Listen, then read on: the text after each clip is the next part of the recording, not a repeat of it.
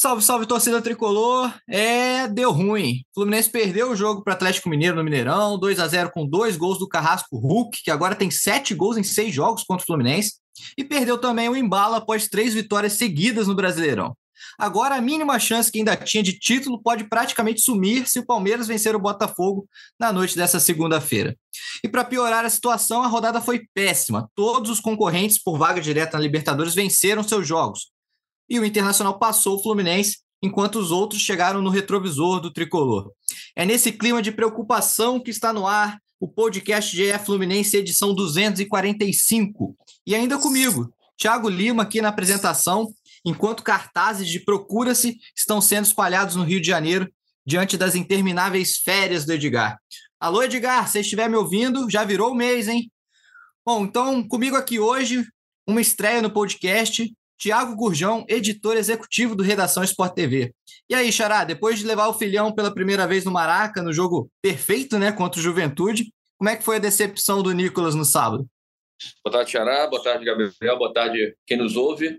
É, foi isso mesmo. Depois de um jogo perfeito contra o Juventude, em que o Nicolas estreou com o pé direito, pé quente, mesmo na chuva, sábado foi decepcionante e foi mesmo decepcionante até para ele porque ele estava vendo o jogo comigo assim, ele não entende ainda muito bem sobre o jogo, mas ele estava vendo e ele conhece alguns jogadores.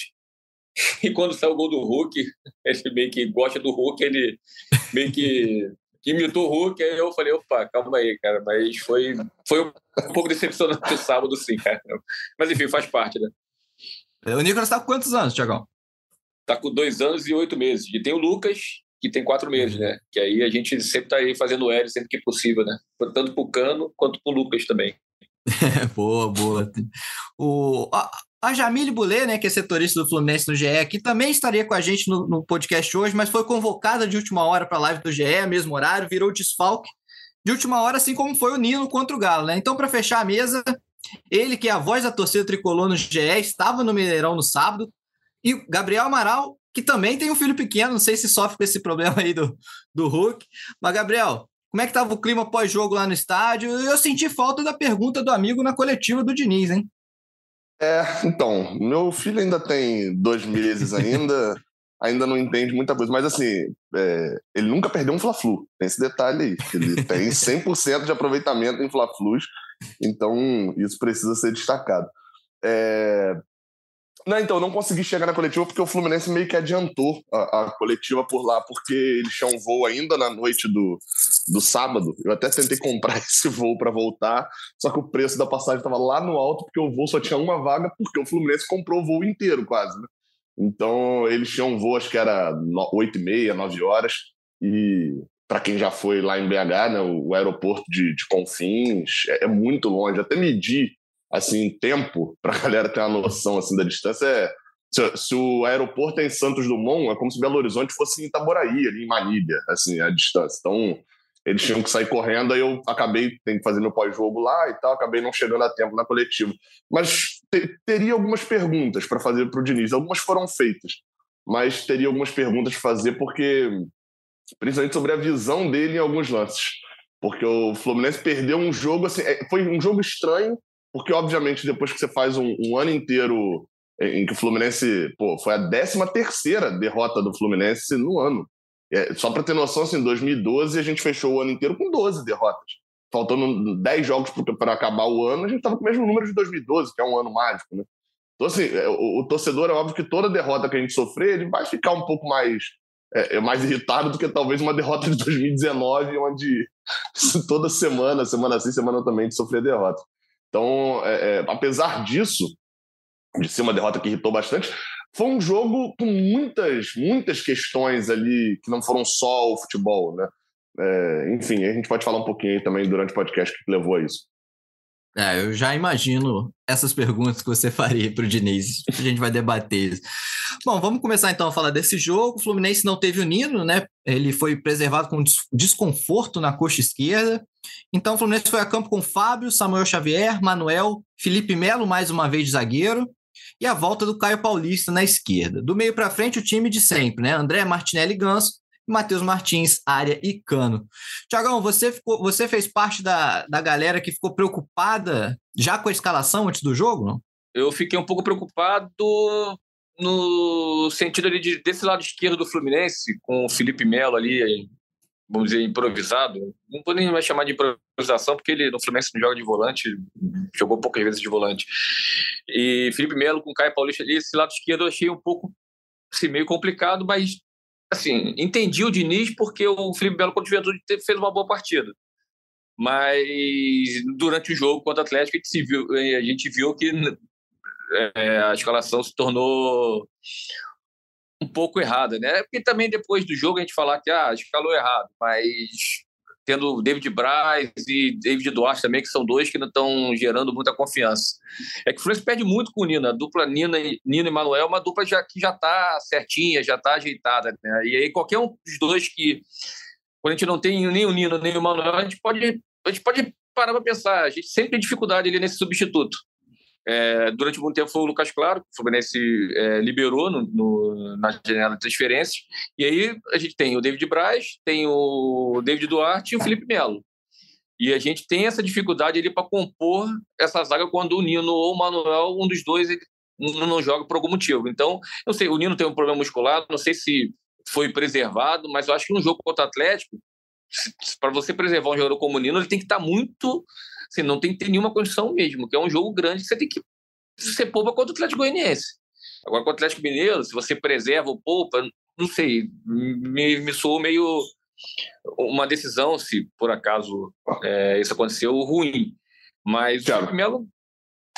É, nesse, nesse ponto, assim, aí é, é, eu tenho. É uma. Não chega a ser uma informação, mas é uma opinião assim de, de observação, né? O Fluminense tem ali um, uma política de divulgação de lesão muito, muito ruim, assim, no princípio de, de transparência para o torcedor. É, é, é, é, bem ruim mesmo, assim, é quase uma caixa preta nesse ponto. Então, eu levo da seguinte maneira: se o jogador sentir um desconforto e vai ficar fora do jogo, ele provavelmente ele teve uma lesão de grau 1. Ele uma lesão muscular de grau 1.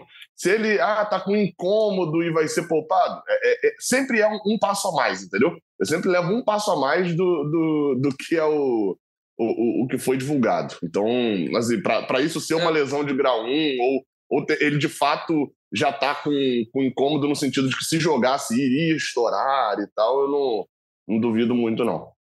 É, porque o preservado dá uma impressão de preservado. Que poupou, né? Um poupou o jogador, né? É, preservado é uma palavra é diferente de estar tá com uma lesão. A gente vê o caso do Alain mesmo, que ficou muito tempo machucado com lesão muscular e a gente tinha pouca, pouco acesso, né? A, quando ele não, estrearia. O, o caso recente do Matheus Ferraz, acho que é o caso mais bizarro. Matheus Ferraz também. E foi o reflexo disso, né? O cara fez cirurgia e não informaram nada, assim. E que é, só se descobriu porque essa questão de não ter zagueiro, e aí foram é. no jogo contra o Atlético. E chegaram a Matheus. É, aí chegaram que aí levaram, Ferraz, sim. levaram o moleque do Sub-23, né? E Cipriano. Aí, né? É, levaram o Cipriano. Aí todo mundo, ué, mas, mas, ainda tem o Ferrari, cadê o Ferrari? O que aconteceu com o Ferrari? Aí você descobre. E, e, entendo também o Diniz não, não, não querer improvisar ali, assim, usar o André, que já usou na zaga no jogo contra o Atlético. Eu entendo ele ter mantido o Felipe Melo, mas assim, com cartão amarelo já pendurado, perdendo o jogo. A não ser que ele tenha, assim, ah, aqui tá difícil, teve a expulsão do Manuel, então, ah, vamos. Esse jogo aqui já tá ele Já fez, né? Depois das funções acho que ele fez, né? É, ele, ele fez, ele... mas aí. Porque não tinha muito. É que ele ficou sem um zagueiro e ele não. não é. Ele recuou o André e aí mexeu no meio-campo. Ele também deu o azar de ter a expulsão do Manuel é. É, logo depois da, das substituições. Mas sábado, assim, é, é aquele jogo que o torcedor tricolor já sabe, né? Atlético CVC em casa, Fluminense vindo de uma grande vitória. É impressionante, assim. É, tá escrito ali que que vai dar algum tipo de, de problema. E o, o Gabriel até falou bem, né? O jogo foi meio estranho, o Fluminense dominou um pedaço, não estava bem, não decidiu a partida, enfim. É, é, é tudo típico do, desse, desse Fluminense que a gente. Quando a gente acha que vai engrenar mesmo para ver aquela sequência de vitórias, tem que ter sequência de vitórias. Se não tiver, vai ficar nessa ali de segunda, terceira e quarta. Vai ficar nessa, nessa briga ali com o Palmeiras já se desgarrando e podendo até conquistar antes do campeonato. É, Acho que esse jogo. Ah, pode Fala, falar, já. Não, só ia só para complementar, o, o, Nino, de fato, eu sei que ele estava no DM na sexta-feira, porque quando a gente foi gravar o, uma, uma exclusiva lá com o André no CT na, na, no dia, na verdade na quinta, né? O Nino estava no DM, a gente viu ele lá chegou cedo por causa do departamento médico. Então, de fato, ele sentiu, né? Não foi. O, o clube usa uma, uma, uma, um termo preservado que às vezes pode não caber, né? Causar é, dúvida na torcida, inclusive para gerar crítica, né? Pô, você vai poupar o Nino num jogo Exatamente. desse, vai poupar no outro, né? Enfim. É... Bom, então falar do, do jogo, assim, eu concordo com vocês, né? Foi um jogo estranho. E eu, assim, o Diniz na coletiva ele reclama de rotação baixa do time no primeiro tempo. E aí elogia, fala que o time voltou bem para o segundo tempo. Cara, eu, eu vi o contrário, assim, eu não, eu não achei o Fluminense bem na, no segundo tempo. Eu, eu gostei do mais do primeiro, por mais que não estivesse numa rotação, como, usando o termo do Diniz, né? Como ele gostaria, mas eu gostei do primeiro tempo. É, do que eu vi, assim, o Fluminense criou duas chances claras, né? Uma com o Martinelli, uma com o Caio Paulista. É, o Martinelli chutou mal o Caio Paulista também, em cima do goleiro. Teve, sem contar o gol anulado do Cano, bem anulado, inclusive, né? Impedimento. E assim, na, na dava para ver, pelo menos pela televisão, dava para a gente reparar um, um, desconforto muito claro, uma irritação muito clara dos jogadores do Atlético. Porque o Fluminense ficava com a bola o tempo todo, colocava na roda, trocava passe, o Atlético não conseguia fazer nada. E o Atlético não fez nada até o gol do Hulk, né? Você, você concorda com isso, Gabriel? O que, que você pensou? O que, então, que você então, achou dessa hum. fala do Diniz? Então, é, eu não concordo 100% com o Diniz, mas também não concordo 100% com você. Porque o, o, o, primeiro tempo, acho que até ali uns 15, 20 minutos, teve muito aquele efeito do, do time da casa, né? O Fluminense não conseguia sair com a bola, o, o tinha uma dificuldade ali para passar do meio de campo, o Atlético muito aplicado na marcação. É, o Mineirão tem esse fator, né, de mesmo com poucos torcedores, a, o, o grito da torcida, a acústica do estádio é muito boa. Então, assim, boa para propagar né, o grito. Então, parecia que tinha muita gente. Eu fui no Mineirão, foi a primeira vez que eu fui no Mineirão com 20, 25 mil. Eu sempre fui no Mineirão lotado. Né? E parecia que tinha assim, um público espetacular no Mineirão. E, e não era essa a realidade. Então, assim, a torcida estava ali dando uma apoiada no time, era uma sequência muito ruim sem vencer. Então, o Atlético forçou bastante no início. O Fluminense melhora justamente quando o Atlético cansa com essa marcação. Né? Eu, eu falo isso o tempo todo. Um time consegue marcar o Fluminense ele, é, durante o jogo inteiro se ele tiver um gás sobrenatural, assim. E, ou, ou, então ele fizer um gol e conseguir mudar o, o, o, roteiro do jogo. E o Atlético não conseguiu nenhum dos dois. Por isso que o Fluminense dá uma melhorada ali nessa parte do segundo do primeiro tempo, e aí eu concordo. O Fluminense teve a chance, acho que a do Caio Paulista vai ser que mais a gente vai lamentar, acho que dá até para tocar no assunto Caio Paulista um pouquinho mais para frente. É, mas, mas assim, é, o Fluminense, pelo tempo que ele ficou com a bola, ele criou até muito pouco, assim. E aí é o ponto que eu acho que incomodou mais o Diniz, que eu estava eu tava reparando isso no primeiro tempo, que era o time não se aproximava.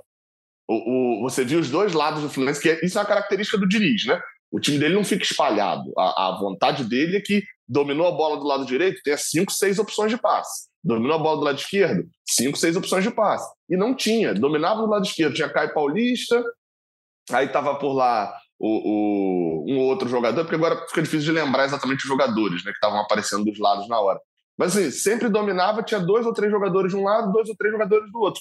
Tanto que, se eu não estou enganado, essa jogada do gol de Martin, do, da chance lá de Martinelli, que ele bate de esquerda, é uma das poucas jogadas que o Fluminense consegue aproximar cinco, seis jogadores do lado direito. E aí até na hora eu falo, ó, agora pode surgir alguma coisa boa, porque agora tá todo mundo do lado ali, enfim. E até surge. Então acho que isso que estava incomodando mais o Diniz. Era, era a falta, quando ele falou de. O termo que ele usou foi qual que você falou? Não é. Rotação, rotação. Rotação. Era justamente disso, de aproximar, a galera não se aproximar tanto. E volta para o segundo tempo fazendo isso, assim. O, o, melhor, acho que o melhor tempo do Fluminense no jogo, assim, o melhor recorde, são os 10 primeiros minutos, 10, 15 primeiros minutos do segundo tempo. Melhor dizendo, os 10 minutos iniciais do segundo tempo porque ele começa aproximando tudo do lado esquerdo. O Mariano está perdido com o Caio Paulista e Matheus Martins, que voltaram muito bem para o segundo tempo. Só que aí, assim, é, eu acho que para mim é o retrato do jogo, que é o Cuca percebe. É, o Cuca é um bom treinador, eu acho ele um bom treinador. Não acho isso tudo que chegaram a colocar a seleção, mas acho, acho ele um bom treinador. E é corajoso. Ele, com seis minutos, ele muda o lado direito dele todo. Ele, ele já estava ganhando por 1 a 0 ele troca o Mariano, que, enfim, já tem uma idade mais avançada, e bota o Guga, que tem, vai, vai ter poder de marcação, mas vai ter uma saída em velocidade. E, e isso com seis minutos do segundo tempo, na verdade com oito, né? ele chamou com seis. E bota o Ademir para jogar na ponta, na ponta esquerda, porque o Pavon não estava bem, não tinha mais velocidade também. e o Ademir não é um jogador muito veloz, mas é um jogador que acelera a jogada. E aí, enfim, ele destrói essa jogada do Fluminense pela direita porque ele bota um cara nas costas do Caio Paulista para puxar contra-ataque e bota um lateral que vai ter um pouco mais de vigor físico para poder marcar e aparecer também atrapalhando a vida do Matheus Martins e do Caio Paulista. E aí, com 10 minutos, e... o jogo muda de figura, né? E ele já tinha mexido no intervalo, colocando o Dodô no lugar do Rubens. Então ele já tinha mexido numa lateral. É, mas acho que foi por lesão, né? Mas acho que lá foi por lesão, assim. É, o Rubens mas, pediu para sair, se eu não me engano. E eu concordo com você, Gabriel. Desse, dos 10 primeiros minutos do segundo tempo ali, por mais que não tenha criado chances claras, que é também um pouco de um domínio desse do Fluminense, de muitas vezes dominar, tocar bola, posse de bola, mas não ter essas chances claras.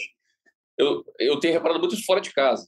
Quanto o Inter, é, que o Fluminense não vence fora de casa, não fora de casa, né? fora do Rio, né? o Flamengo como visitante, mas é, quanto o Inter, empatou com o Santos, perdeu para o Inter, perdeu para o Atlético Paranaense, perdeu o jogo para o Atlético Mineiro, teve a derrota para o Corinthians, que foi uma questão até similar um pouco com essa do Atlético. Time mais forte, é, que pressionou, pressionou e conseguiu fazer o gol. O Atlético, o conseguiu contra o Atlético se livrar dessa marcação inicial do Atlético ali, de 10, 15, 20 minutos, em que o, o Hulk teve aquela chance fora da área, e aí o Fluminense entrou no jogo, conseguiu é, fazer essa aproximação que é característica pelos lados.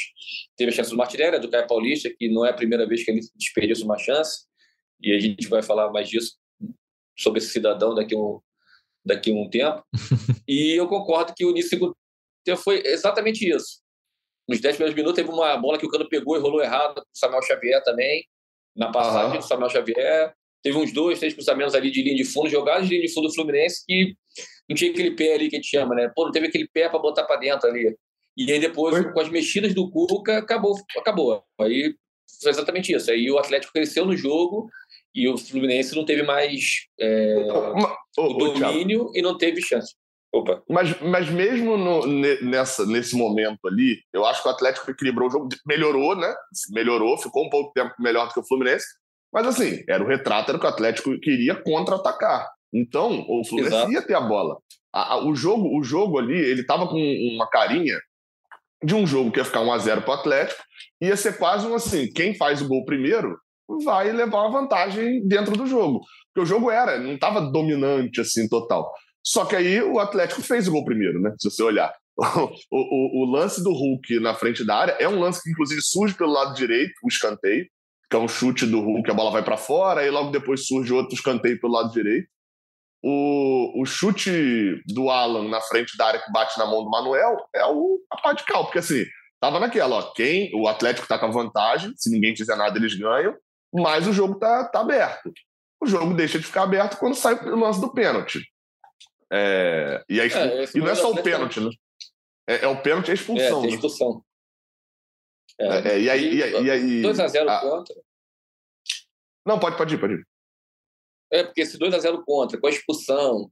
É que eu, eu, o que eu quis dizer é que nesse período do Atlético ali que saiu o segundo gol, concordo também com você dessa situação de 1x0 ali, quem fizesse o gol, o Fluminense empatando, poderia até. É que eu não estava sentindo uma firmeza no Fluminense desse do empate, sabe? Tipo, sim, tem jogos sim. que você olha e você fica, hum, tá meio. Assim, naquele período do primeiro tempo, eu não imaginava que o Fluminense fosse tomar um gol, tomamos o um gol por um, uma tomada de bola, uma decisão de, de jogada errada do Felipe Melo, que se adiantou, a gente não sabe por que, que ele foi se adiantar ali para dar aquele combate, mas tudo bem. Agora, no segundo tempo, ali, depois dos 10 primeiros minutos, com as mexidas do Cuca, eu fiquei, comecei a ficar preocupado de, de achar que o Fluminense estava perdendo a força. Ele mexeu, botou o Ganso, e o Michel Araújo, é, tirou o Ganso, botou o Michel Araújo, botou o Marrone, enfim, para tentar dar uma oxigenada, vamos dizer assim, no, no, no meio campo e no ataque. Mas é, eu achei que esse período o Atlético estava com um domínio um pouquinho maior, assim, não é que estava dominando muito, mas estava um pouquinho maior, e aí teve toda a questão do pênalti, da expulsão e do gol, que aí você está 2x0 contra, você pode mexer, pode ajeitar o time, mas é difícil. É por, pelo com a menos ainda também. Com a menos, é, fica um pouco mais complicado. É uma derrota, assim, poderíamos ter tido um resultado melhor, poderíamos. Mas, assim, a derrota é ruim pela fase do Atlético, era uma chance de ganhar de um rival, mas a gente não pode deixar de lembrar que o Atlético tem um bom time, é um toca brasileiro, campeão do Brasil, tem um bom técnico, um baita atacante que é o Hulk, ótimo elenco, bom elenco. Então, assim, é uma derrota que é ruim, é ruim, mas se separar para pensar, não é uma derrota tão. Pô, perdendo, logo que a gente não quer perder, mas assim, é uma derrota com um time que é um time que, bom, estava numa fase ruim, mas que poderia voltar a vencer, como foi contra o Fluminense. Acho que não é que faz parte assim, não é que ah, saco, derrota na conta, não é isso que eu quero dizer. Mas é uma derrota que sim, é ruim, é, mas se você para pensar, não é aquele derrota injusta. É o jogo, assim, é o de, jogo. O jogo. É, não, é o jogo que, quando você faz a tabela do Brasileirão, é, lá no início, né? Começou ali a primeira rodada, você vai fazer a tabela ideal para o Fluminense ser campeão brasileiro. Você não bota vitória com o Mineirão contra o Atlético. Exatamente. Não, você talvez não bote, não bote nem ponto. É, é, e aí eu acho que é onde fez a diferença no jogo. Assim, é, o, o, o que iludiu um pouco, talvez, o torcedor do Fluminense, eu uso iludiu, não no sentido ruim, assim, não, mas que possibilitava a gente a pensar no resultado melhor, era a fase do Atlético Mineiro. O time do Atlético Mineiro, ele é talvez até melhor do que o time que foi campeão brasileiro, né? Você para pensar que na ponta ali você tem um, um Pavon hoje que foi contratado também, enfim. É um time melhor. Tem o mesmo treinador que tinha no ano passado. É o time que varreu o Brasil no ano passado. E aí, assim, só que estava na má fase. E a má fase era o que nos trazia esperança de um desempenho, e, não só de um desempenho, né, mas principalmente de um resultado melhor. Aí, esse, esse jogo é aquele que expõe um pouco do, da, do erro, entre aspas, né? De, de, na tabela, o Fluminense estar em segundo, né? Estava em segundo antes da rodada, e o Atlético estar em sétimo. Porque o elenco do Fluminense, enfim, tudo que o, que o Fluminense fez no ano, assim e tal, era para estar tá em sexto, sétimo colocado, era para estar tá na posição do Atlético, e o do Atlético é totalmente feito para poder estar em segundo, né? Estar atrás do Palmeiras, ali pelo menos. Então, eu acho que esse jogo ele, tipo assim, ele é uma correção, entendeu? Que, que, que acontece ali da tabela, só que o momento não mostrava isso. O momento mostrava um Fluminense, que também não vem embalado nem nada disso, né? Vem da vitória do Fla-Flu e do Juventude, mas Antes disso, a gente tem que lembrar que há três rodadas a gente perdeu o Atlético Paranaense reserva fora de casa, né?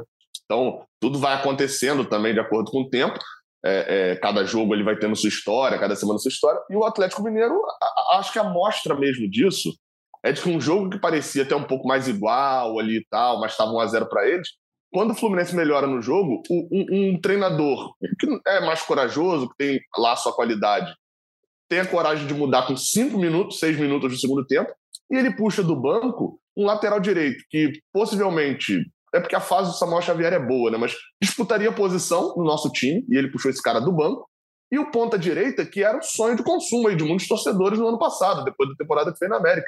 Então, assim, a gente está falando de um elenco que é melhor do que o nosso, que não é montado para poder estar tá cinco posições atrás do nosso. Então, acho que isso tudo ele fez a diferença dentro do jogo. O Nath Fernandes mesmo é, tá na reserva hoje do, do, do Galo. É, eu ia falar isso agora.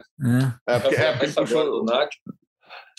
E aí, eu, eu queria entrar no. Falei do, da questão do gol, e era uma das perguntas que eu queria fazer ao, ao, ao, Fernando Diniz. Acho que até foi feita, só que aí ele conseguiu escapar, né? Ele não comentou, né? Que foi sobre as questões do primeiro gol. Uhum. É, Muita gente focou no Felipe Melo e eu acho que é o erro maior do gol é do Felipe Melo. Eu acho que isso não tem discussão. Ele, ele tá na zaga pela esquerda e estando na zaga pela esquerda, o Hulk tá na, passando nas costas dele, ele se precipita. Algo que é, é, quem acompanha aqui o podcast ou me acompanha aí no, no Raiz Tricolor, lá no canal 20, já deve ter enjoado de ouvir. É algo que o Felipe Melo tem feito com frequência. Ele, ele tem um comportamento de volante, e mesmo se ele fosse volante, ele acho que o, o, corpo dele, a cabeça dele ainda não reconheceu que ele tem um corpo de 40 anos. Ele não tem um corpo de 25. E ele tenta, vai se precipita numas jogadas, tentando dar o bote e se antecipar a jogadores em jogadas que ele claramente não vai conseguir com o físico que ele tem.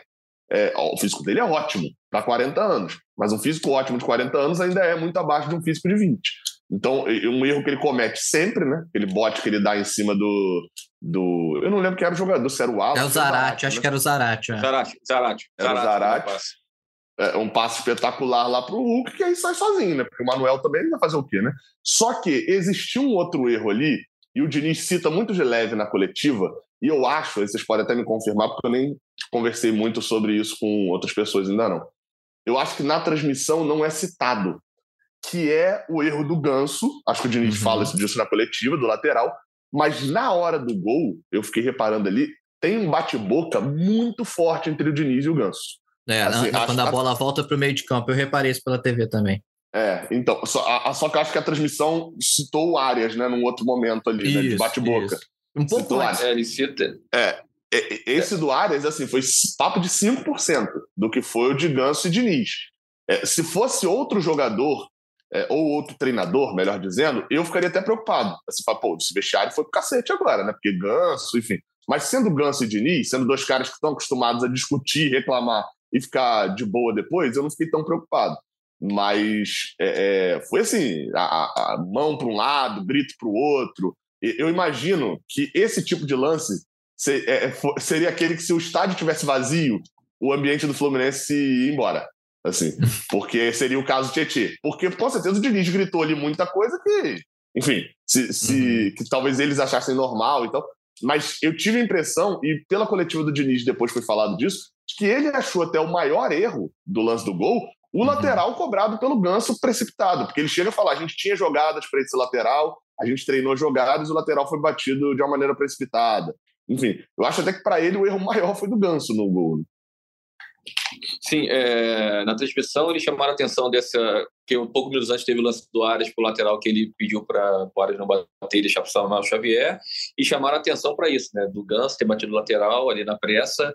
Ontem eu trabalhei aqui no, plantão, né? E a gente estava fazendo um programa e a gente chamou a atenção nisso, né? Da pressa ali do Ganso de bater o lateral, o Cano não consegue dominar, tem a chegada do Otávio, enfim, não vou, é, e, e aí você está saindo com o time e você pega o time despreparado. A formação está tá, tá errada, os jogadores estão em posições de saída para o ataque. Você leva um contra-ataque, não vou dizer nem que foi um contra-ataque, mas você está desarrumado, né? Como, como gosta de usar os, os comentaristas. Está desarrumado, e aí mais uma decisão errada na zaga. O Felipe Melo que sai para dar um bote errado, como se falou. Ele tenta dar esse bote, mas ele está muito atrasado nesse bote, assim, é muito atrasado, é muito. E aí acaba deixando também o Manuel vendido, porque é uma sequência de erros, né? Você tem o Ganso batendo no lateral, o Cano que não consegue dominar, que tem ali a carga, e aí se é falta ou não, enfim. É... Para vocês foram Tem foi o falta, time não? saindo desarmado. Eu, eu, não, eu, eu, não achei, não. Eu não achei falta, não. Achei ele meio o corpo mó. Eu tinha, no primeiro momento, falei falta. Uhum. Mas depois achei. Essa é aquela. Assim, se tivesse... na, pelada, na pelada, alguém gritaria: tronca do jogo, tronca do jogo. Você, você é, e achei meio ele meio. Achei que ele deixou o corpo ali, sentiu e caiu, sabe? Achei ele, que ele. E mesmo assim, o VAR não, não é um erro muito claro para o VAR, uhum. na minha visão. O VAR poderia até chamar ali, porque o VAR gosta de, gosta de ser intervencionista. Eu, eu não chamaria se eu fosse no VAR, por mais que achasse que fosse falta, sabe? Eu uhum. acho que mais fica mais escancarada a, a, a, sequência de erros. Um domínio errado, o time saindo desarrumado, um jogador que recebe a bola, abre para o principal jogador, que é o Hulk, que estava procurando sempre um, um, duelo com o Felipe Melo, porque é o lado mais é, é improvisado da zaga. E já é, tinha cartão, né? O Felipe Melo já tinha cartão. Já tinha cartão. Então, assim, é, é uma sequência de erros e o gol é só o, a cereja do bolo dessa, dessa sequência. Ganso lateral, Cano dominando errado, porque assim, ele está de costa ali para um lance, sabe? Uma coisa é você bater lateral, o Cano está sozinho. Outra coisa é você jogar essa bola mais para frente. Não tinha necessidade de sair com a pressa. Eu entendo. O Fluminense tem a posse de bola, gosta de jogar com a bola, mas assim, qual é o motivo dessa pressa de sair batendo no lateral? Sabe? Então é uma sequência, como o Gabriel falou, vem do Ganso, aí vai para o Cano, que domina errado, o meio desarrumado, Felipe Melo dando bote errado e aí o Hulk entrando.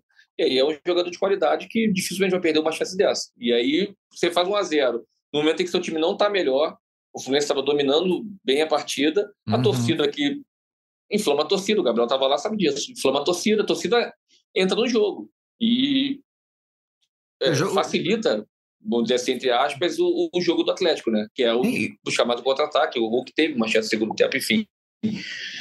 E os jogos jogadores do Atlético estavam. De...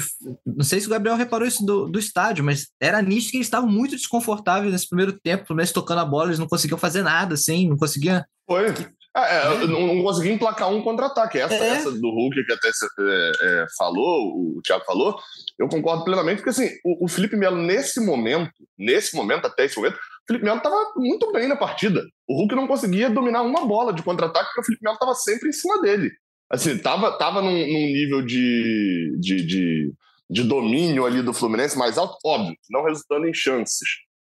a gente não tinha chances muito claras, não falou além da do Caio Paulista. E, e, e aí é, é onde muda também. também. Né? É, é, porque a do Martinelli eu achei mais assim, ele cortou ali para a esquerda, ele estava meio que de frente, mas era o Martinelli de esquerda, né? Assim, não dava para cravar muito ali de que ele ia. Não, não era tão o... clara quanto a do Caio Paulista. Quem, quem, reclamou muito desse lance foi o Matheus Martins. O Matheus Martins era só rolar para mim, que ele tava de frente. Do lado, né? É. é mas... O, a, mas a, a do Caio Paulista, acho que assim, aí você percebe a virada de chave do, do, do jogo, assim, né? Do, do, a diferença principal no primeiro tempo é que o, no erro da defesa do Fluminense, a bola espirra né, e tal, vem o ótimo passe do Zarate para o Hulk cara a cara. No erro de, de marcação da defesa do Atlético, vem o ótimo passe do Arias para o Caio Paulista. 1x0 para o Atlético, né? a deles entrou, a chance deles caiu no pé do Hulk. É, a chance é, do tipo Fluminense isso, caiu é. no pé do Caio Paulista.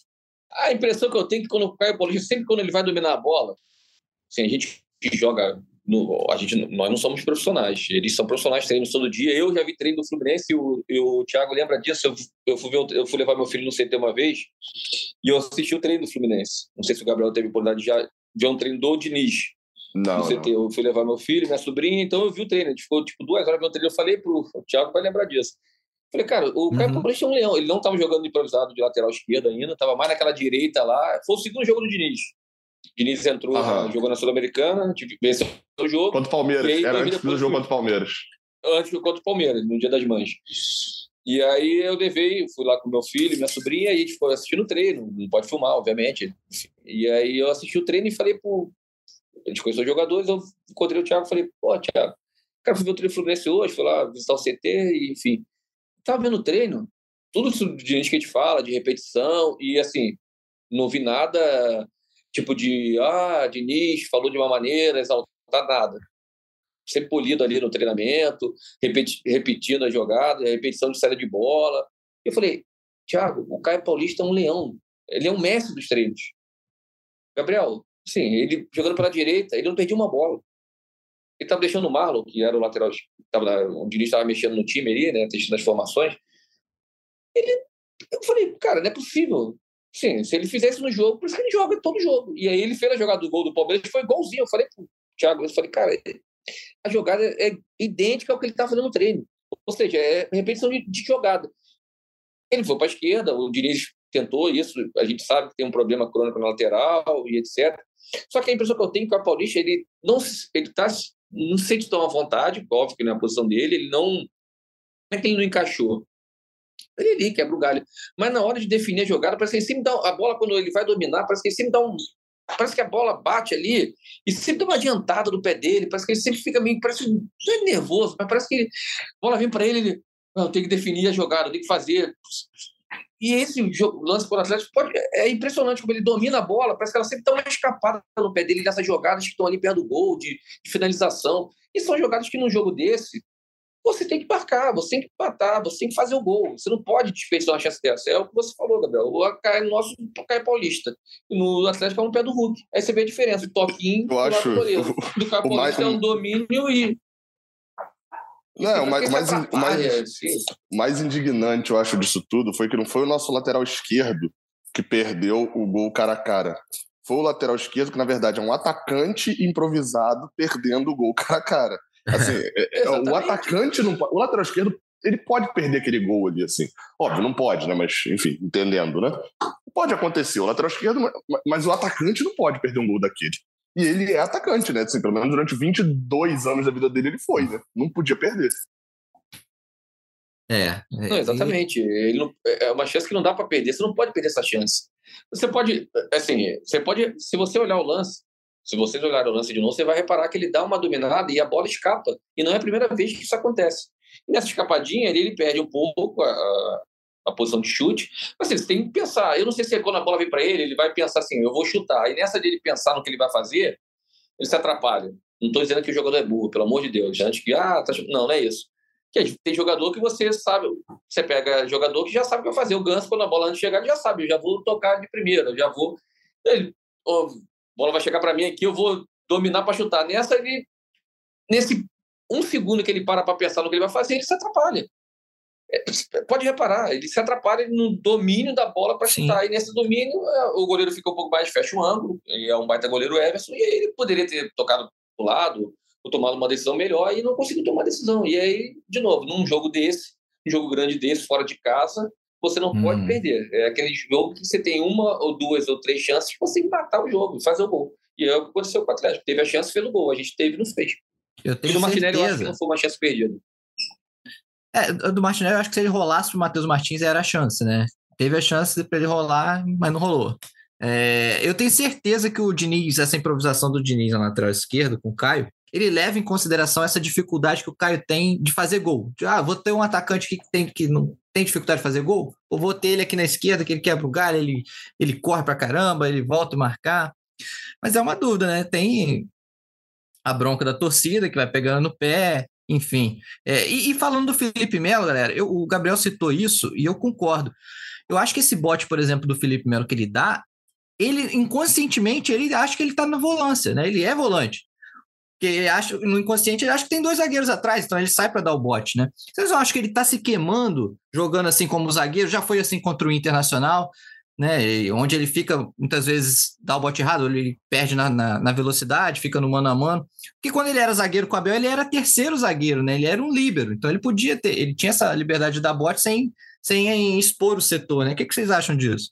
Cara, é, é eu não sei assim, até onde é se queimando, assim, porque Felipe Melo já está num índice de queimado com a torcida por tudo. Assim, é, é, na verdade, eu vou te falar que tirando o, o simbolismo de, de ser um jogador com muito título, ser um jogador vitorioso e tal, e a situação do pai dele, e até mesmo ali o Ruff Ruff, essas coisas assim que pegam muito mais pro lado é, menos prático do negócio, né, mais lúdico em alguns casos, o Felipe Melo não tem motivo nenhum para ser é, para ser adorado pela torcida do Fluminense. Assim, é, é, ele é um jogador desde que chegou ele já sofreu crítica por conta da idade do salário, ou seja, era um custo alto no jogador mais velho. E aí ele sofre uma lesão, fica fora de boa parte. Quando ele volta, desde que ele voltou, sim, ele é um jogador que é acionado em todo jogo. Talvez, eu não vou pegar para fazer isso, assim, mas talvez ele seja o jogador que mais resultou em gols, falhas individuais. Assim, mais saíram gols em falhas individuais é, é, de jogadores, deve ter sido dele, é uma maior quantidade no ano. Então, assim, é, ah, ele tá prejudicando o jogador de zagueiro? Ah, talvez, mas quando ele jogou de volante também, ele não jogou bem, não. Assim, é, é tem uma ou outra partida, ah, contra o Cuiabá ele foi bem. Foi, mas é uma em, em 200 também. Ele também se precipitou vezes, algumas vezes que ele entrou de volante. Como zagueiro, acho que isso fica mais exposto. Eu acho que você fica mais exposto. Ele, ele, é porque tem a cabeça de volante, né? Tipo, vou dar o bote, vou em cima da jogada e vai ter alguém me cobrindo. E tem essa questão física também que eu falei, né? Dele achar que ele vai chegar e ele não chega. E aí é onde ele começa a, a, até ficar mais violento do que, do que ele já é marcado na carreira, porque ele chega atrasado e, e dá a falta que ele faz em Hulk mesmo, fica um triz de ser para vermelho. É porque ele acerta a bola, mas ele dá uma tesoura no Hulk para tomar o um amarelo. A outra entrada que ele dá também, e aí até para a galera que reclama muito da arbitragem, é bom lembrar que Felipe Melo não ter sido expulso. A entrada duríssima que ele dá é na lateral esquerda, no Alan? Eu não vou lembrar agora. É um pisão, é. né? É. É um pisão. É, no, no Zarate de novo. É no Zarate, de novo? Então, é, é, é, é possível que foi lá do outro lado em relação a onde eu estava, né? Do, do, lado esquerdo de ataque do Atlético no, no segundo tempo. Aquilo lá era, assim, talvez foi vermelho direto. E ele não tomou nem amarelo. Então, assim, eu acho que cada vez mais, é, mais do que zaga, tá? Nesse momento, eu vejo o Felipe Melo num caminho meio que sem volta. E aí é onde eu fico muito preocupado com o segundo ano de contrato dele. Assim, ele vem falando que tá jogando com dores. O Diniz já deu, assim, uma ou outra pista bem de leve de uma possibilidade disso acontecer, mas, enfim, não, nada acho que é tratado nem internamente como isso possível ainda, ou pelo menos publicamente assim de que é, é, o Felipe Melo não faça o segundo ano. Entre um acordo com o Fluminense, e, e, eu acho que, assim, se o Felipe Melo propor isso, o Fluminense aceita, nesse momento, dele encerrar a carreira, enfim, encerrar o, o contrato dele para esse segundo ano. Porque o desempenho físico e o desempenho técnico dele nessa temporada, assim, tá, tá sendo desastroso quando. Ele, ele é ruim, eu acho que ele é ruim. Mas ele é desastroso quando você bota o custo que Felipe Melo tem. E aí, isso entra na análise do jogador? Entra quando você pensa num, num clube que tem dificuldade financeira. Assim, que vai ter que contratar pensando em quanto gasta. O, o ano de Felipe Melo não é bom. Ele, pelo contrário, ele é ruim. E se você pensar que o custo que ele tem de, de salário poderia, o Fluminense poderia investir num jogador é, que obviamente ia entregar menos experiência, ia, não ia ser um jogador para suprir o vácuo deixado por Fred no vestiário, que são coisas importantes também, mas que teria facilmente capacidade para ser titular. Ele se torna uma, um, um, ano desastroso do Felipe Melo. Eu concordo com o Gabriel é, em muito, acho praticamente tudo, porque ele já, já chega marcado, né? Tem aquela questão do casamento, né? Jogador e torcida, né? Tem muito disso, né? Ele tem a história do pai dele, como o Gabriel falou, e ele já chega marcado com tudo isso, a questão da idade, e não houve o casamento, né? Porque ele poderia chegar com todas essas, todos esses adjetivos, vamos dizer assim, todas essas é, situações, mas dentro de campo jogar e bem, ter boas atuações, um jogador que, que não foge de, de da partida, né? Vamos dizer assim, um jogador que, que, que se dedica mas que não teve um casamento com a torcida, com o time mesmo, com ali jogando. É, e tirando, teve essa partida com o Cuiabá, que jogou de volante no lugar do André. Contra o Juventude, na quarta-feira, é, no primeiro ou segundo lance dele, ele deu um bote errado, a torcida já começou a. já estava meio que. ia perder a paciência, mas aí ele salvou um contra-ataque e aí cresceu no jogo, jogou bem, e aí a torcida é, deixou ele de lado. Vamos dizer assim, teve a questão dele ter discutido com torcedores para defender o Pineda, enfim, não estou dizendo que ele está errado nisso, mas aí você acaba criando umas situações com a torcida e as atuações abaixo da média, elas só é, potencializam a fase ruim que ele vive. Ele está numa fase ruim, de contusão, a questão física dele, pode não estar tá bem fisicamente. É, eu não estou aqui para aposentar ninguém, nem dizer que ele tem o que ele tem que fazer da carreira dele, mas não fluiu Fluminense Felipe Melo. É uma situação muito clara. Assim, né?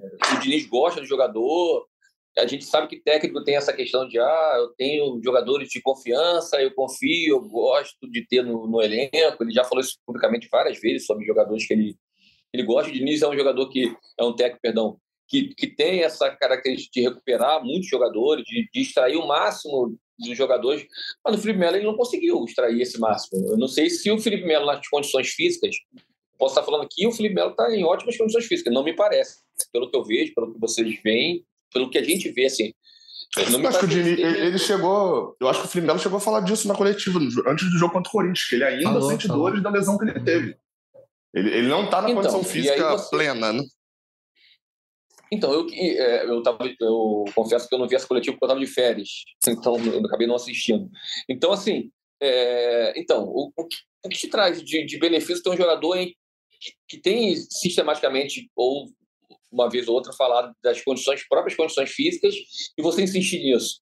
Eu não, não quero aqui dizer que o Diniz está beirando a teimosia de ficar insistindo para, olha, insistindo no Felipe Melo, no Caio Paulista ali, e deu certo como eu insisti com o Samuel Xavier, sabe? Essa questão de técnico. Tem um técnico que tem é, tá certo, né? Querer tá certo. Né? É, de, de, de, querer tá certo. Ó, insistir ali. E você, não é muito do Diniz. O Diniz não costuma fazer isso. Por mais que ele insista, ele não é de chegar numa coletiva e falar: olha, vocês pediram para não insistir. É mais. O Abel tinha essa característica mais de, ó, de insistir. Ó, viu como eu estava com razão? Eu espero que não seja isso. Eu achei óbvio que ele confia no jogador. Ele não vai escalar o Felipe Melo achando, ah, vou escalar aqui para irritar o torcedor. Não é isso.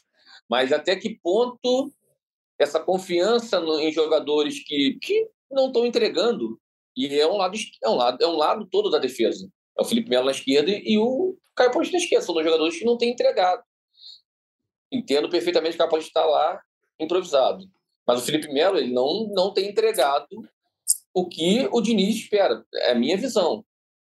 É a minha visão de, de, de, de quem está assistindo, quem assiste, quem vê os jogos, de que faltou, falta de Felipe Melo e Fluminense não, não, não deu certo, assim. A não ser que desses últimos oito jogos ele cresça, mas eu não vejo motivos para que ele continue jogando é, atuando como titular, ou, tudo bem, vai voltar o Nino, mas assim, isso também mostra como o nosso elenco, o elenco do Fluminense, ele não inspira confiança em situações, porque você tem dois zagueiros e você está improvisando o Felipe Melo, que tem toda uma história, mas você está improvisando alguém ali. O Baixo já tenha jogado e jogue, mas você tem dois zagueiros e você não usa nenhum dos dois zagueiros. Você tem dois laterais esquerdos e você não usa nenhum dos dois laterais esquerdos. E essas duas pessoas que estão, esses dois jogadores estão improvisados, eles não estão rendendo tão bem para que sejam determinantes. Assim, não, vamos apostar. Por muito menos o, o Diniz não apostou no Cris. E eu não sou fã também, como a maioria do torcedor do Fluminense é. Mas será que vale ainda arriscar ter essas improvisações? Eu acho que não. Acho que dá para você tentar ali fazer um mais um simples e buscar uma nova forma de jogo ali por esse lado esquerdo. Tudo bem que o Primeiro não é titular. Estou dizendo só nessa questão de, desse momento em que ele jogou essas duas partidas. É, e o próximo jogo é, o Diniz vai ter que mexer de novo ali no sistema defensivo, né? Atlético Goianense é o próximo jogo, quarta-feira, agora, 7 horas da noite. Não vai ser o Eduardo Batista, Gabriel, lá do, de técnico. A gente até brincou, né? Que o Eduardo Batista não estava na vingança contra a juventude. Podia estar tá agora, mas caiu antes também, né? Não vai ser o Eduardo Batista. Infelizmente, mas, ele, é, ele é bom de, de, de, frasinha na entrevista, mas não é bom treinador, né? Que pena para ele. Fica aí só o, a crítica. É, vai, vai faltar a vingança contra o Eduardo Batista. Mas assim, problema, né? Manuel expulso. Quem no lugar de Manuel? Samuel Xavier suspenso, terceiro amarelo. Quem no lugar de Samuel? Quem que vocês escalariam? Começa aí, Gabriel. Olha, assim, eu eu tô começando a achar que nos bastidores tem uma briga entre Manuel e Nino. E eles estão ali cada vez arrumando uma desculpa para não jogar juntos. Não quero jogar Toda semana, um dos, dois, um dos dois desfalca. É assim, pode esperar aí que tem o time Nino contra o time Manuel aí, alguma coisa que deu problema. Mas assim, a gente não... Gabriel, vou te interromper por, hum. vou te interromper um segundo, não, abrir um parênteses que, assim, as duas expulsões do Manuel, injustas. Injustas, as duas expulsões do Manuel, no meu, a meu ver, só um parênteses, mas eu... Pô, mas não, não, não, era pra, não era pra amarelo aquela outra, não? Eu acho que era pra amarelo. Assim, é porque... Pênalti? Ele não, porque então. É. Mas o lance do Alan ele não merecia amarelo. Ah, sim, sim. Ah, então esse, esse lance me, eu não consegui que... ver até agora. É. Da cabeçada é, do ele, Alan nele, né? É, o, é, o, o, Manuel não merecia o cartão amarelo nesse lance. Não vou dizer que o Alan, assim, o lance é muito parecido com o Caio Paulista e o Cebolinha no Fla-Flu. Nesse caso, eu acho que o VAR deveria chamar. Não chamou, enfim. Esse cartão amarelo do Manuel eu acho injusto. O cartão do pênalti, aí é questão de regra, de interpretação, você pode dizer que está errado ou não. Ok. Mas é a segunda expulsão. É, esse, esse eu não vi. Manuel injusto. A outra foi completamente. Né? Porque, porque, a outra foi. Ele foi expulso no lugar de, de, de, de Felipe Melo, né? Mas, enfim. É...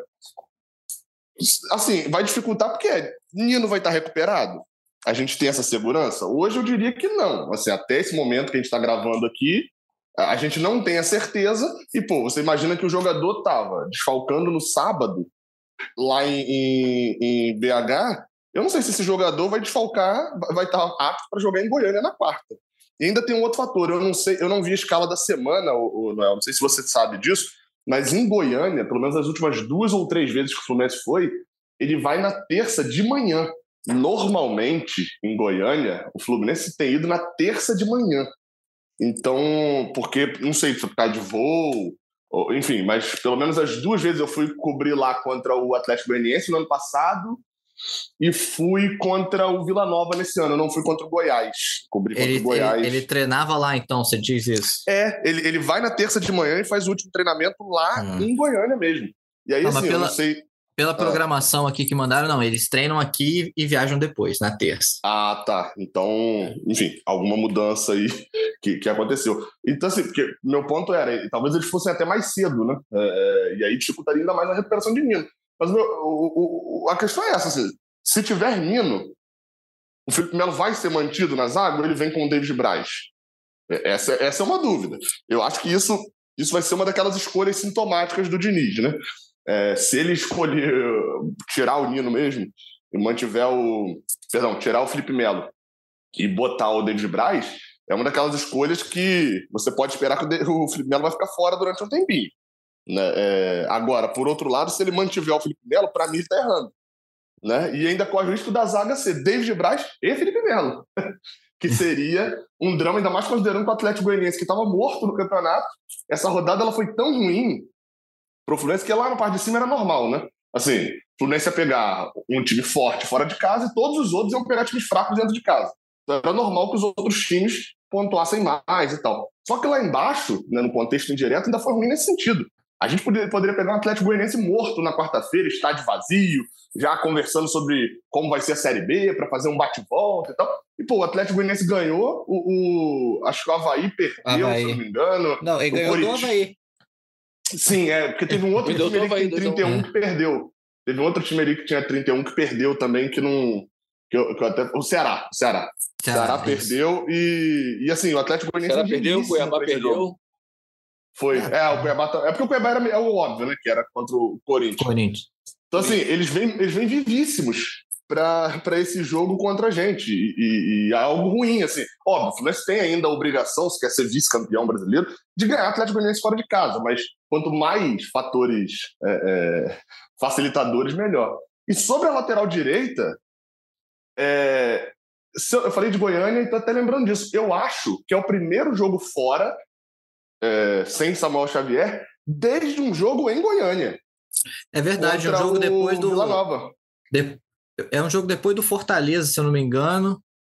E aí o Samuel Xavier tá, tá fora desse jogo, é verdade. O, o, se eu não estou enganado, porque eu lembro desse de Goiânia, porque o Iago Felipe chegou a atuar de lateral direito, aí o Samuel Xavier estava fora, aí é, é, alguém se machuca, agora não lembro se foi o Calegari que se machucou com 20 e poucos minutos, ou se foi o, o Iago Felipe que se machucou com 20 e poucos minutos e o Calegari entrou e o Samuel estava fora. Assim, de lá para cá, o Samuel Xavier deve ter atuado todas as partidas, ou se não atuou, foi uma só. Então, é uma posição, e, e não é aquela posição igual volante, assim, é que o André é titular.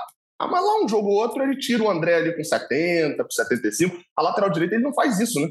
Ele não é. preserva. Então, isso vai ser. Assim, eu não sei quem é o reserva da lateral direita. Eu não sei se o reserva da lateral direita hoje é o Calegari, que entrou de volante. Eu não sei se o reserva da lateral direita é o Iago Felipe. Eu não sei se o reserva da lateral direita é o Johnny, do Sub-23. Eu não sei se o reserva da lateral direita tá machucado e o Fluminense não informou. Assim, a gente não sabe nada, né? Pode ser o Pineda também, né? Pineda já foi direito. ainda, ainda tem esse, é mesmo. Eu, eu fui até buscar aqui o jogo então, contra o, o, Vila Nova lá atrás mesmo. Foi, Vila Nova mesmo, né?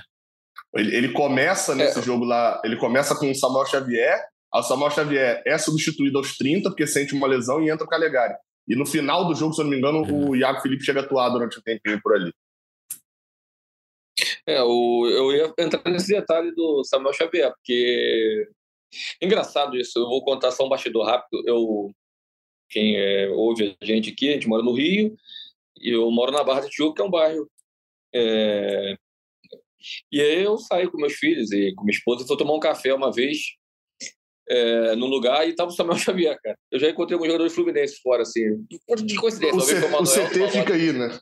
O CT fica na barra, é, mas, então, não, mas eu não, então, é. é. mas eu, eu não moro nem tão perto do CT, assim, da minha casa pro CT ou daquele é. trabalho, eu moro tudo perto, eu levo 15, 20 minutos. E eu já coincidentemente encontrei alguns jogadores, assim. Uma vez foi o Manuel numa loja de telefonia e a gente ficou conversando umas três horas. Meu filho estava com a camisa do Fluminense, que ele adora usar a camisa do Fluminense, e, cara, que a ficou conversando, que a gente, o serviço que ele estava fazendo levou três horas, então a gente ficou conversando, era no final do ano. E eu falei, ah, você vai ficar no Fluminense? Ele, não, vou. Eu falei, ah, até brinquei, falei, ah, sou jornalista, vou, vou falar que você vai ficar. E tinha uma, tinha uma, um burburinho de que ele ia sair ou não, enfim. E aí uma vez eu fui tomar um café com o Samuel Xavier. Na época, em que o Samuel Xavier era, vou dizer aqui a palavra odiada, entre aspas, eu falava assim, e aí também conversei com ele, assim, porque ele tinha uns filhos menores, e meu filho, quem tem filho sabe disso, que filho não fica parado. Aí ele acabou indo lá, e meu filho estava com a camisa do Fluminense, obviamente. meu filho só usa a camisa do Fluminense. Tem várias camisas do Fluminense e ele, quando sai de casa, ele quer botar a camisa do Fluminense. E a gente fica conversando com ele. E aí, minha esposa perguntou: pô, esse joga no Fluminense? Eu falei: joga. Eu expliquei quem era. E eu falei: sim, então, o Fluminense eu gosto muito dele e tal. E aí, de lá para cá, assim, coincidentemente, ele foi o que o Gabriel falou: a gente não sabe ter uma reserva dele. E aí, até um dia desse, eu falei, cara, Samuel Xavier, porra, como eu tá jogando muito, ela, esse não é da, não é da padaria? Eu falei, ela, mas futebol é, é, futebol dá voltas. Ela, você brincava com ele, porque eu, a gente que torce fica com essa coisa de gritar, de, de reclamar de jogador, né? E aí ela falou, mas eu falei, não, ele tá bem, é seleção brasileira, né? Brinquei e tal. E é isso que você falou, né? Tu sabe, assim, eu acho que ele, eu acho que ele vai de Calegari. É, e na zaga mas tem essa questão. Mas tem a questão de o Calegari não está atuando muito tempo. Se você parar para pensar, ele jogou esses minutinhos, jogou cinco minutos contra o Atlético. E o Iago já fez essa. Já, já quebrou o galho tanto na esquerda quanto na direita. Quando ele mexer um pouco no time para mudar, procurar opção. Não acho que Pineda sim, jogue ali. Eu acho muito pouco provável. Eu acho que o Pineda já. Eu acho que esse já está descartado, eu acho. Assim. Às vezes é, só joga. Tá fora. Esse ano o Fluminense. Eu acho que ele só joga assim se acontecer aquela tragédia. Não tem ninguém, assim, não tem ninguém. E o Pineda eu joga. Eu acho que mesmo assim ele puxa alguém do 23. No, no nível que tá, acho que ele puxa alguém do 23 mesmo. E... Então, é, assim, então eu não. Eu acho que eu acho já, difícil. já é eu acho que ele pode puxar é, para é. Que... Não, eu digo assim, se precisar de um jogador, porque eu acho que o Pineda é daqueles ah, que daqui tá, a, entendi, entendi. 30 dias, nem treinando, vai estar tá mais no Fluminense, é, entendeu? Sim, entendi, já, entendi, é. entendi. Eu fui, fui dar uma checada assim, aqui no, nos últimos jogos que o Samuel Xavier não jogou. Pelo Brasileirão, o último jogo que ele não jogou foi na sexta rodada. Ele jogou todos os outros depois. Contra o Atlético Paranaense, aquela vitória por 2 a 1 lá no, no Raulinho de Oliveira. O titular naquele jogo foi Iago Felipe na lateral direita. Iago Felipe, eu ia falar foi... agora, falar que esse jogo foram dois gols do Cano, né? Foi um sábado à noite. Isso, isso. É. E assim, aí, isso do Brasileirão. O outro jogo que ele não atuou, mas aí eu acho que não é tão sintomático assim, porque é o jogo contra o Oriente Petroleiro. Ele ficou no banco, aquele jogo lá na, na, na Bolívia, né? É, ele fica no banco naquele jogo, do 10 a 1 é, São dois jogos, na verdade, né? É esse e o jogo contra o União. São jogos até é, é, perto ali desse jogo contra o Atlético Paranaense. Esse jogo contra o, o Oriente Petroleiro, o Diniz botou uma defesa reserva, né? O Lucas Claro foi titular, o Manuel, que naquela época nem era titular ainda, foi titular, né? É, o titular era David Braz, enfim. E quem jogou de lateral direito nessa partida, pelas minhas contas aqui, tá? foi Caio o Paulista. Caio Paulista ou o Cristiano, né? Porque ele botou os dois de lateral esquerdo. Então foi o Caio Paulista. O último o Caio Paulista fez gol nesse jogo. É o último é, jogo em que o. É, em que o, o, o Samuel Xavier estava disponível para jogar e não jogou a Vera mesmo, foi o jogo contra o, o União da Argentina. Foi a última vez que o Samuel Xavier foi colocado no banco. E o titular. O Pineda que jogou? Então, eu tô olhando aqui a defesa e a defesa tem. Eu acho que o Iago Felipe. Por quê? A defesa tem Nino, David Braz, Pineda e aí já vem o Wellington, André, Ganso, Natan e Iago Felipe. Então eu imagino que o Pineda foi na esquerda e o Iago Felipe foi na direita. Porque assim, eu estou olhando só a lista né, de escalação. Uhum. Então o Iago Felipe foi lateral direito. Ou seja, a segunda opção, é óbvio, estou falando de 19 de maio, tá? Mas a segunda opção para o Diniz, nesse tempo inteiro, foi o Iago Felipe. E tem um detalhe: o Samuel Xavier praticamente não é substituído. Eu fui buscar aqui os jogos que ele foi substituído, foi só três vezes, foram só três vezes assim, recentemente, né? Nos últimos dois meses. Ele foi substituído por o David Duarte, no jogo contra o Cruzeiro, entrou de lateral direito. Ele foi substituído também pelo David Duarte no jogo contra o, contra o Red Bull, pelo Brasileirão. E ele foi substituído pelo Michel Araújo no jogo lá contra o Corinthians, mas aí estava desmontando o time. Então, uhum. assim, não tem. O Calegari, é, é, eu diria que por esses números aqui, ele é a menor, a menor das opções. Mas, mas é o da posição, né? É o cara que é da posição, né? É, é, eu, acho, eu acho que isso vai. Pode ser que mude também, o Gabriel, na questão. O que pode passar, assim, o Iago seria uma improvisação que o mais tenha jogado duas, três vezes na direita. Da questão do Nino. Se não tiver o Nino, uhum. ele vai improvisar na zaga com o Felipe Melo. Acho que depende muito dessa situação do Nino, porque a gente não tem o Manuel. Eu, eu, não, eu não aposto em David Duarte e David Braz formando a zaga, os dois juntos. Eu acho que é um Sim. ou outro. É. Não imagino que, numa circunstância de jogo, como foi contra o Atlético, ele pode até recuar o André ou recuar o Martinelli ali para jogar, dependendo de como tiver o jogo. Mas eu acho que ele não vai. O Felipe Melo, para mim, vai jogar. Ainda mais porque Melo... se o Nino não jogar. É. Se o Nino não, é... se o Nino não jogar, ele vai fazer uma, uma zaga mais Felipe Melo e David, David Braz, ou David Duarte e Felipe Melo. Se ele não jogar, é Nino e Felipe Melo. Acho que Felipe Melo vai jogar. E eu acho que essa direita passa muito pela questão de ter um outro, o Nino ou não. Eu acho que se tiver o Nino, eu acho que ele vai de, de, de Iago Felipe. Se ele não tiver o Nino, eu acho que ele vai de Calegari.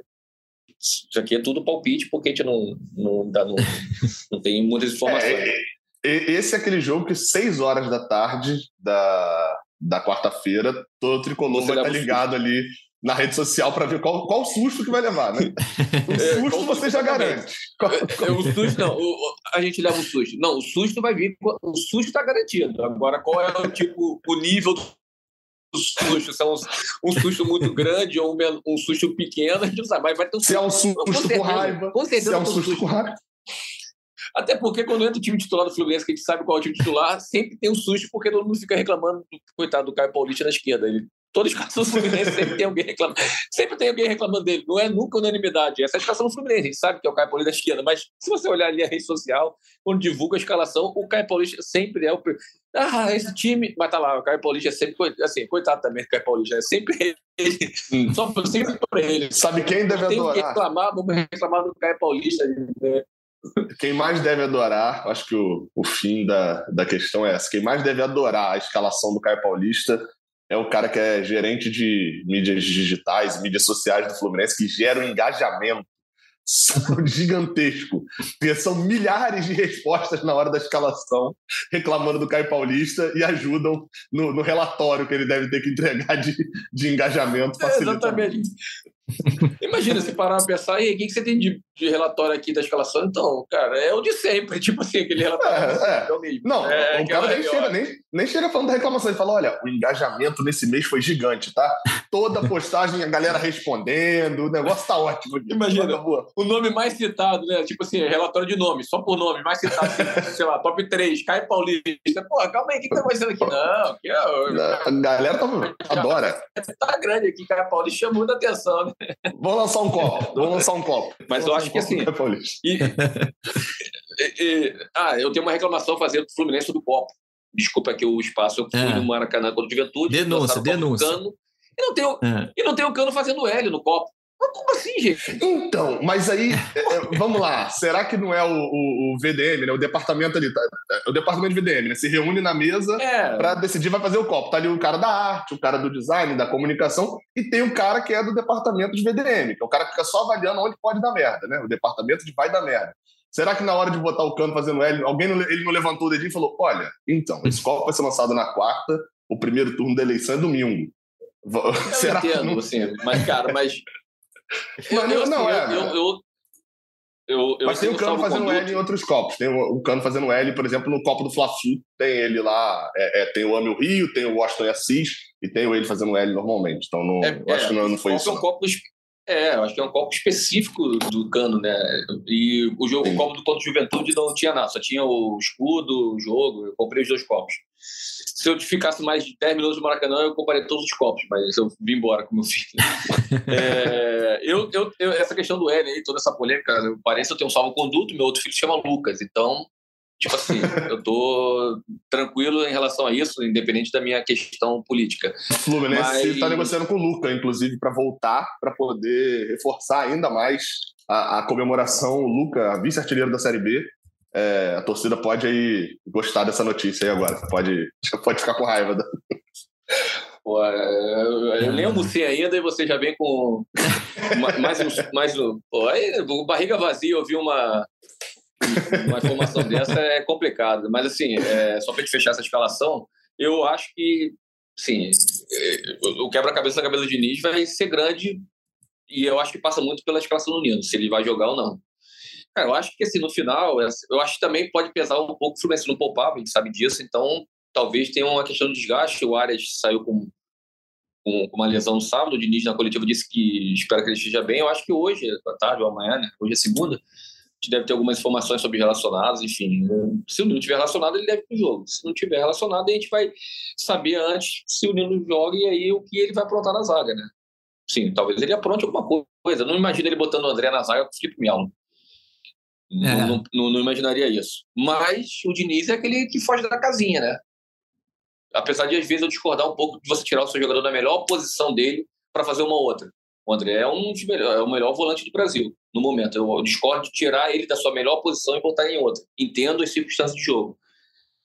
Não apostaria numa outra improvisação. Assim, se a gente considerar o Felipe Melo uma improvisação na zaga. Então eu acho que ele vai botar um dos zagueiros se o Nino não jogar. E, mas eu acho que passa a escalação da defesa de lateral muito por essa questão do Nino jogar ou não. É, eu, eu, como você, você lembrou que você já encontrou jogadores, eu já encontrei um também, inclusive foi o Calegari, num shopping aqui no Recreio. Se eu encontrar de, de novo, você já vou perguntar, e aí, é você que vai? Me dá, me dá um spoiler aí. Então, o, o, o, Noel, se eu falar um outro jogador que eu encontrei, já encontrei alguns, como falei, mora aqui na Barra, um jogador mora aqui, mas uhum. esse foi também uma situação engraçada, porque esse eu reclamei muito no dia, encontrei no dia seguinte, que foi o Danilo Barcelos. Ih, rapaz.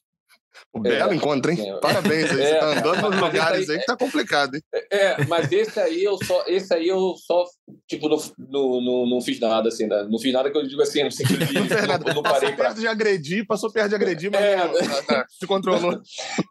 o meu filho era pequeno, ele tava no meu colo, então ele não ia pro chão, ele não tava no Fluminense, então, assim, é que eu, criança que chama atenção. E aí você acaba meio que para aí, o cabelo Fluminense, filho. Mas esse aí eu só passei, tipo. Aí eu comentei com a minha esposa, falei, esse é um dos que a torcida, esse aí não tem. Esse aí a torcida não gosta e acho que nunca vai gostar. Esse foi outro que eu encontrei, né? Tipo, só trazendo encontro de jogadores, né? Mas, enfim. Mas é isso, galera. Vamos chegando aqui ao fim dessa edição. A gente o Gurjão quer almoçar logo, né, Tiago? A, horário aí da redação. É... Gabriel, valeu. Você vai para Goiânia, Gabriel? Goiânia eu não vou, devo ir só mais pro, pro final do mês mesmo. Goiânia já fui duas vezes. Queria até conhecer lá o, o Antônio Ascioli com torcida, que eu fui lá, não tinha torcida, né? Mas não vou, não. E, e espero que, que volte com três pontos, né? A, a, precisa da vitória. É aquela vitória que, se não tiver, começa a vir uma pressão desnecessária pro jogo contra o América no domingo. Mas tem quatro jogos aí em que ele é muito favorito e precisa reforçar esse favoritismo aí na sequência. Pô, é, para Goiânia eu vou estar tá lá, vamos ver se, se dá, dá certo, eu dou então, sorte lá. Pô, é, Tiagão, valeu pela presença. Ó, a estreia do Nicolas no Maracanã foi com vitória, então você tem que voltar aqui com vitória também para valer como estreia, né? Na próxima vitória a gente é, então. então, eu tô, cara, eu tô à disposição de vocês aí, a hora que quiserem me chamar. Eu sei que o horário às vezes não bate. Eu não vou quarta para Goiânia, até porque temos o redação aí para fazer diariamente. Mas domingo estarei com o Nicolas contra o América. Nicolas vai voltar ao Maracanã e um parênteses, o Nicolas, eu botei uma meia do Fluminense nele para ele no jogo. Para essa questão de pé quente, a meia dele contra o Juventude também era do Fluminense e ele vai usar essa meia sempre que eu for com ele ao Maracanã. É o pé de coelho nosso ali, é essa meia dele do Fluminense. Então, contra o América, estaremos lá e também contra o Goiás e São Paulo. Eu vou fidelizar o Nicolas no Maracanã. E agradeço aí pelo convite, Gabriel. Bom papo, tamo junto aí. Eu te acompanho lá no Voz da Torcida. O Gabriel deve lembrar, no época eu estava na área, que a gente fez algumas coisas também. É, sim, sim, lá com atrás. Com o Magno e o Igor. Então, é, lá atrás, então. Então, tamo junto aí. Sempre que precisar e eu puder, só convidar, que é sempre bom falar do Fluminense. Bem ou mal, em fase boas, ou fases ruins, é sempre melhor em fase boas. Eu acho, só para fechar aqui, que a gente, dentro do possível, estamos numa fase bem, bem boa, assim. Para quem brigou muito tempo para não cair, você está brigando por uma vice-liderança do brasileiro. Com os elencos contra que a gente enfrenta, eu acho que a gente tem feito um bom papel. É isso. Então, antes de encerrar, quero só anunciar o ganhador do mês de setembro da nossa Liga GE Fluminense no Cartola. Foi o Edu Silveira, do time Flu Cabral Silveira, com 349,21 pontos. Edu, se você estiver ouvindo, marca a gente aí no Twitter para a gente combinar a sua participação no próximo podcast. Então é isso, galera. Voltamos na quinta-feira com tudo de Fluminense e Atlético Goianiense. Esse podcast tem edição hoje de Isabela Abreu, a coordenação de Rafael Barros e a gerência de André Amaral. Valeu, galera. Tchau. O Austin para a bola, o Austin de pé direito.